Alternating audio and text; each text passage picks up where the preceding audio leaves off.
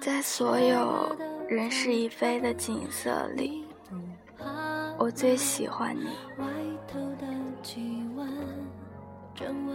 依旧在这里，我们都不曾离开，可周围的一切都在提醒自己，说了不会改变的，都在悄悄变化。说好要一起白头的朋友，先行离开。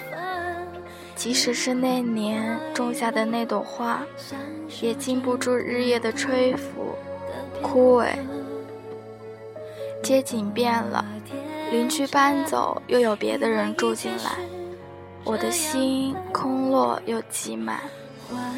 人潮的流动暂缓了我本该激烈的心跳，可我的心跳却为了定格在回忆里的你而不息。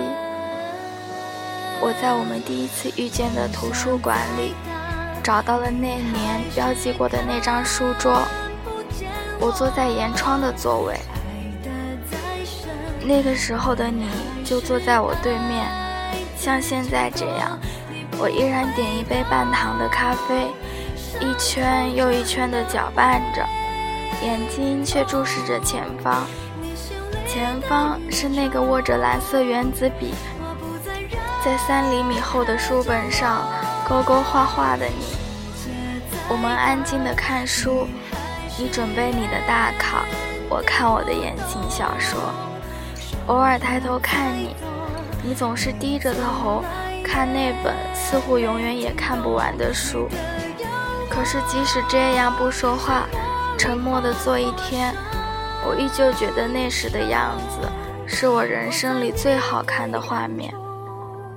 我们约定在凌晨的三四点，天还黑着，你牵住我微凉的手在夜市游荡，而我抬起头，正好可以看见你的侧脸，在路灯的照射下，轮廓愈加分明。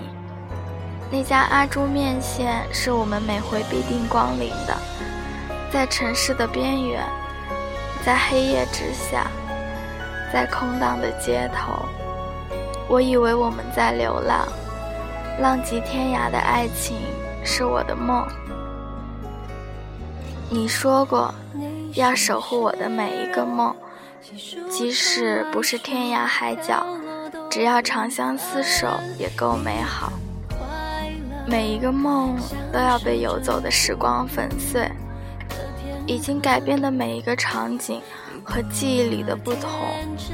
我开始唱的每一首歌都走调，走调的是我曾美满的人生，走调的是我不曾遗忘的你。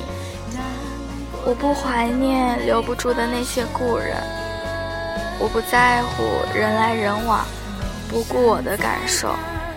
我能吃完变了味儿的那家面线，可我最喜欢的。依然是那个不能陪我走到尽头的你，即使天崩地裂，即使末日降临，纵然我留不住一往无前的时光和你，我最喜欢的依旧是你，也只有你。